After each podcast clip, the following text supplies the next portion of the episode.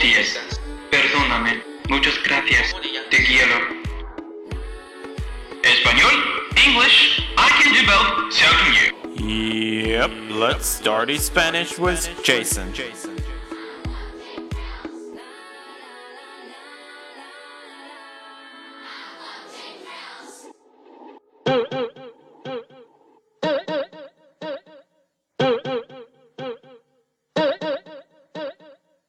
Y'all haters corny with that Illuminati mess. Paparazzi catch my fly and my cocky fresh. I'm so reckless when I rock my Givenchy dress. I'm so possessive, so I rock his Roc necklaces. Yo, what up, people? Welcome to the class of Jason today. Let's study Spanish together, shall we? Alright, so the previous class we studied how to read numbers and relevant basic information. Today we're going to teach you the following information about phrases and other things related to data and numbers. Alright? I'll sit my bag swag. I see it, I want it.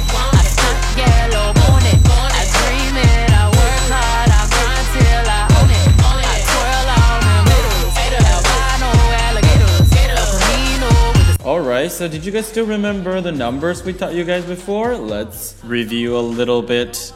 Alright, starting from the top from 0, 0, 1, 2, 3, 4, 5, 6, 7, 8 y 9.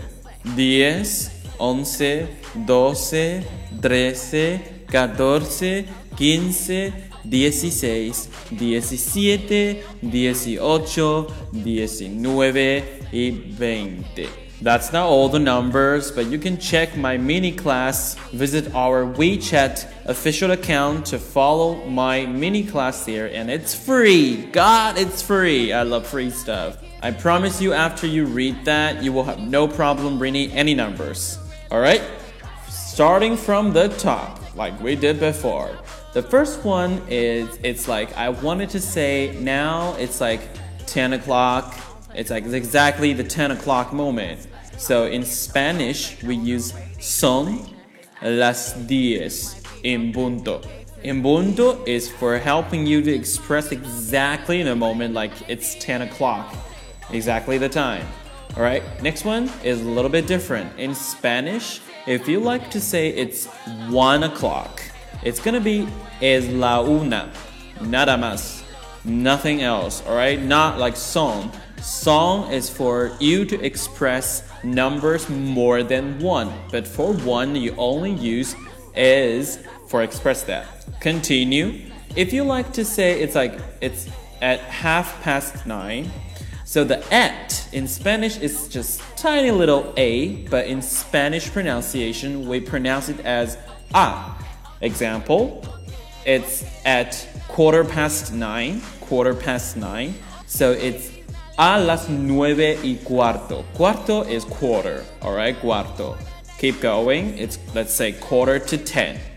It's a las diez menos cuarto. If you wanted to say at the midnight or at the midday, the midday in Spanish it's is a mediodía. It's like noon, right? So the next is midnight. Midnight is media noche. Medianoche. Me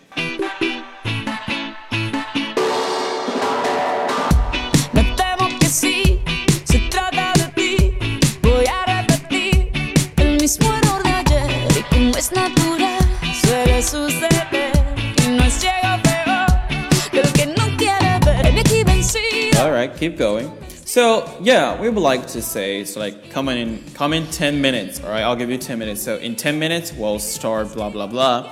A quarter of an hour, probably the same thing. So in in 10 minutes, we would like to use in as dentro de, dentro de 10 minutos, as in 10 minutes. In a quarter of an hour would be dentro un cuarto de hora. Half an hour would be media hora. No me acuerdo de una parte.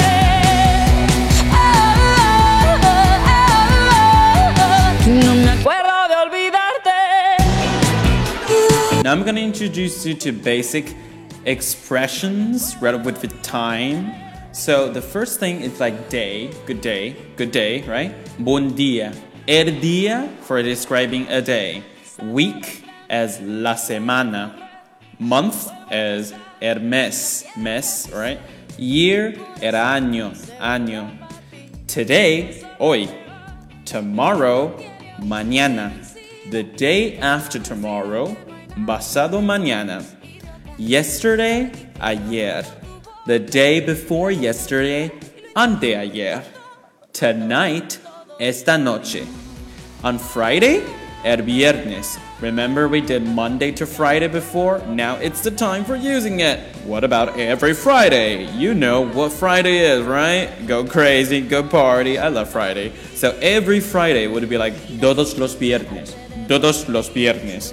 And of course, if you wanted to express another day, you can also use the todos los. It's like every single, right? Every day is like todos los días. For a week, durante una semana, durante una semana. Last night, anoche. Last week, la semana pasada. A week ago, hace una semana. A year ago, hace un año. This morning, esta mañana. This afternoon, esta tarde. This evening, esta noche. Since we were talking about mañana, tarde, and noche, good morning as buenos dias, good afternoon, buenas tardes, and good evening as buenas noches. Aprendí cómo ir. Mi mundo gira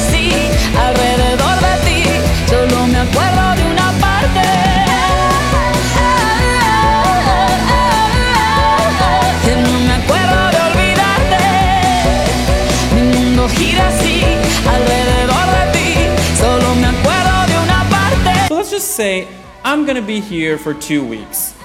Estaré aquí durante dos semanas. Alright, next week would be la próxima semana. Next spring, it's the same thing. We did spring before, right? La próxima primavera. Same thing to all seasons. Just saying the next expression is el próximo, la próxima. Depends on what kind of vocabulary you're going with. Okay? Very good. So, continue. Since yesterday, since last week, something like that, we use desde, replacement of since, desde, yesterday, so it's gonna be desde ayer, since yesterday. Also, last week, since last week, desde la semana pasada, last month, desde el mes pasado, desde el año pasado would be since last year. All right, you got it? So, tiny phrases in six months' time, right? Something like that. Dentro de seis meses. Because it's like in six month time. In as dentro, since as desde.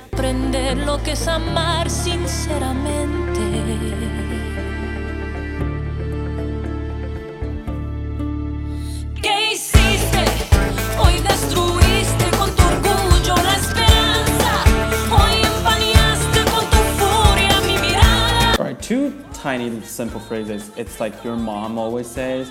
It's like it's really early and it's late. For Spanish, we have es for it's, right? Temprano as early, tarde as late. All right? So it's es temprano as tarde. Also, something is really useful. It's like measuring unit. So for expression in measuring unit, centimeters, right? Centímetros. It's really close. Centímetros. Meters. Metros. Kilometers. Kilómetros. Millimeters. Milímetros.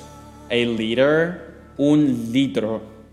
25 liters, 25 litros. It's all about the numbers, all right?